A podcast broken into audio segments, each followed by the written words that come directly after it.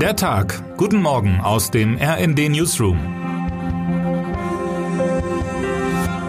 Es ist Dienstag, der 27. Juni. Die Vorwürfe wiegen nach wie vor schwer. Ex-Audi-Chef Rupert Stadler und zwei seiner Ingenieure sollen jahrelang den Verkauf von frisierten Diesel 6 und 8 Zylindern verantwortet und damit letztlich dem Unternehmen insgesamt 2,2 Milliarden Euro Schaden zugefügt haben. Heute dürfte der rund zwei Jahre und rund 170 Verhandlungstage andauernde Prozess gegen die drei mit einem angesichts der massiven und systematischen Betrügereien äußerst mildem Urteil zu Ende gehen.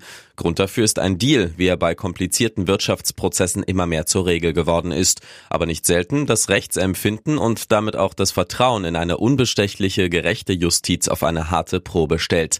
Nachdem der Richter im Frühjahr damit gedroht hatte, den Topmanager auch ohne Geständnis ins Gefängnis zu stecken, sollte Stadler weiterhin jegliche Verstrickung in den Dieselbetrug leugnen, war der juristische Bazar eröffnet. Herauskam im Mai ein eher funktionales Geständnis.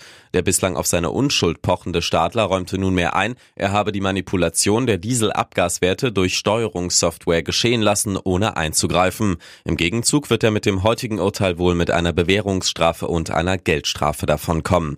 Immerhin einen Lichtblick gibt es für Dieselgeschädigte. Autohersteller müssen grundsätzlich Schadenersatz für Dieselautos mit Thermofenstertechnik zahlen, wenn diese in einem zu kleinen Temperaturbereich Abgase ordnungsgemäß von Schadstoffen reinigt. Der Bundesgerichtshof hob am Montag Urteile von Gerichten auf, die Schadenersatz Ersatzklagen abgewiesen hatten und verwies sie zurück.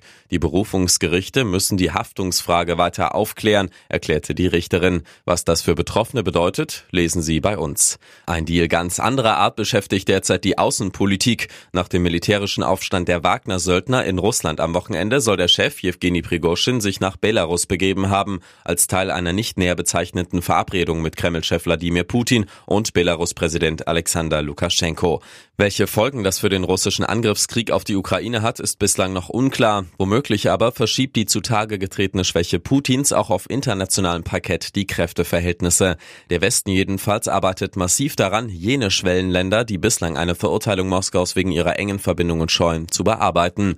Am Montag trafen sich Diplomaten der Ukraine und ihrer Verbündeten mit Vertretern aus Indien, Südafrika, Brasilien und Saudi-Arabien zu geheimen Verhandlungen, um nach Wegen aus dem Krieg zu suchen. Das Treffen ist eingebettet in eine größere diplomatische Initiative.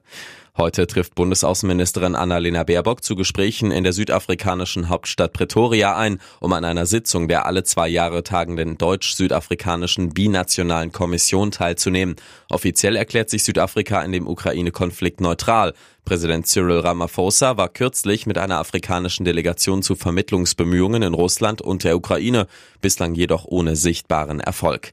Baerbock nun will die Regierung überzeugen, sich auf die Seite der Ukraine zu stellen. In einem Gastbeitrag der südafrikanischen Sunday Times schrieb die Grünen-Politikerin im Vorfeld ihres Besuchs, ich verstehe, dass man in einem Land, das 9000 Kilometer entfernt ist, fragen kann, warum sollen wir uns einmischen? Aber ich möchte jeden ermutigen, sich zu fragen, welche Reaktion würde ich von der internationalen Gemeinschaft erwarten, wenn sich dieser Krieg in meiner Nachbarschaft abspielen würde.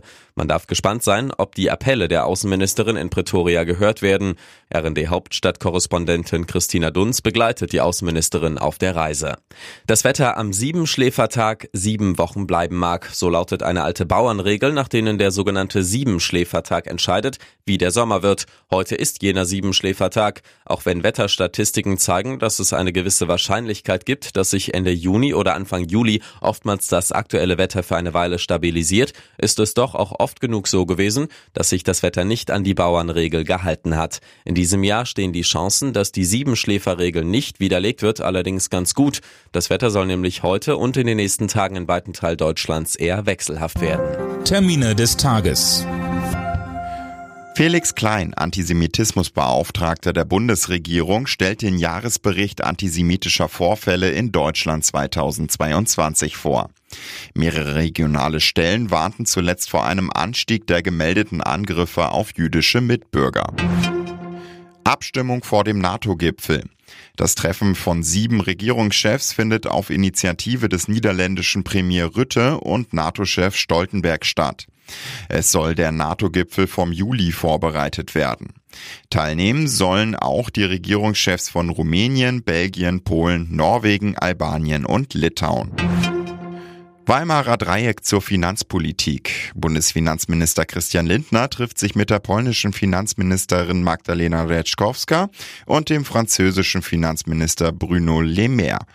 Das Weimarer Dreieck war 1991 als Gesprächsformat von den damaligen Außenministern Deutschlands, Frankreichs und Polens in Weimar begründet worden.